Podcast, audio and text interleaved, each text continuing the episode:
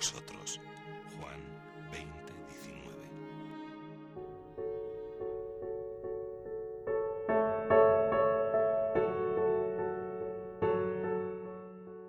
Ver las personas, contemplar lo que hacen, escuchar lo que dicen, meterme en la acción como si presente me hallase.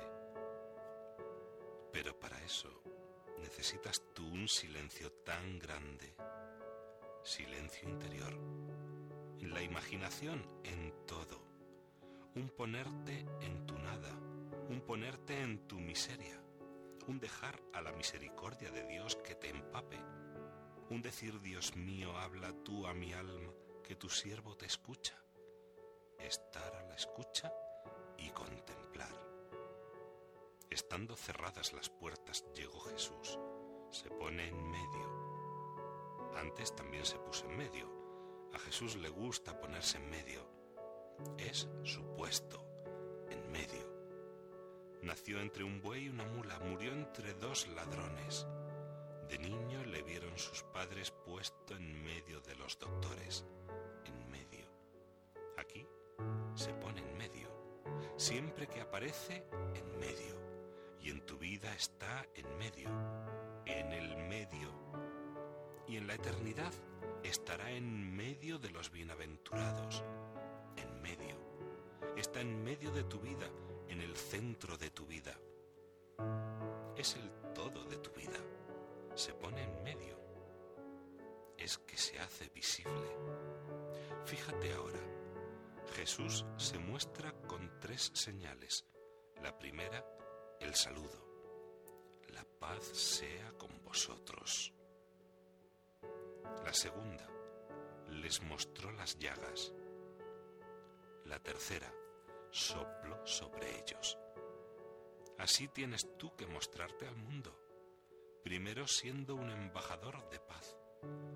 Pero para ser tú un embajador de paz, tienes que recibir primero, como ellos le reciben Jesús desde su miseria, conscientes de que aún no habiendo creído a los otros, Jesús viene a ellos, a ellos que estaban encerrados en sí mismos, estaban encerrados en el cenáculo por miedo a los judíos, como estamos encerrados en nosotros mismos por miedo.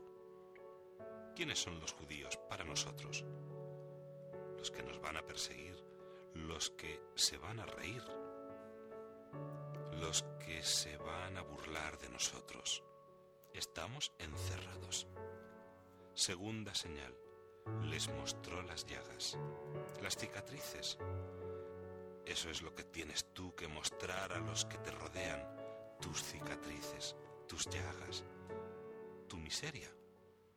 Porque esas cicatrices, esas llagas de Jesús son labios mudos, dice San Juan de Ávila, testigos de su amor, pero padecidos por mí. Es que ha quedado como un gusano y no hombre. Eso es lo que muestras tú a los demás. Tercera señal. Y sopló sobre ellos. En toda la Sagrada Escritura no hay nada más que otra vez una referencia al soplo, y es cuando Dios crea a Adán.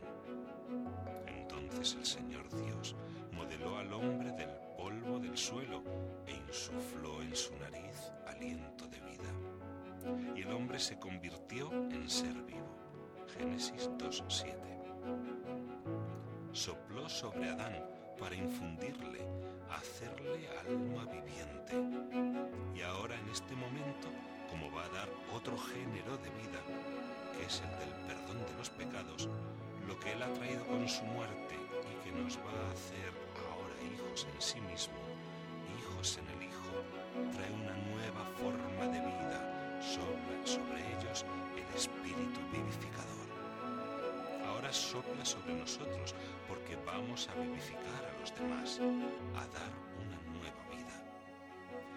Como el Padre me envió, así os envío yo a vosotros. ¿Cómo me envió el Padre a padecer? Así os envío yo a vosotros. Así se hace la redención, a padecer, no a buscar lo facilón, sino a buscar lo difícil, al puesto de combate. Ese es al que Dios nos ha destinado y del que no nos es lícito desertar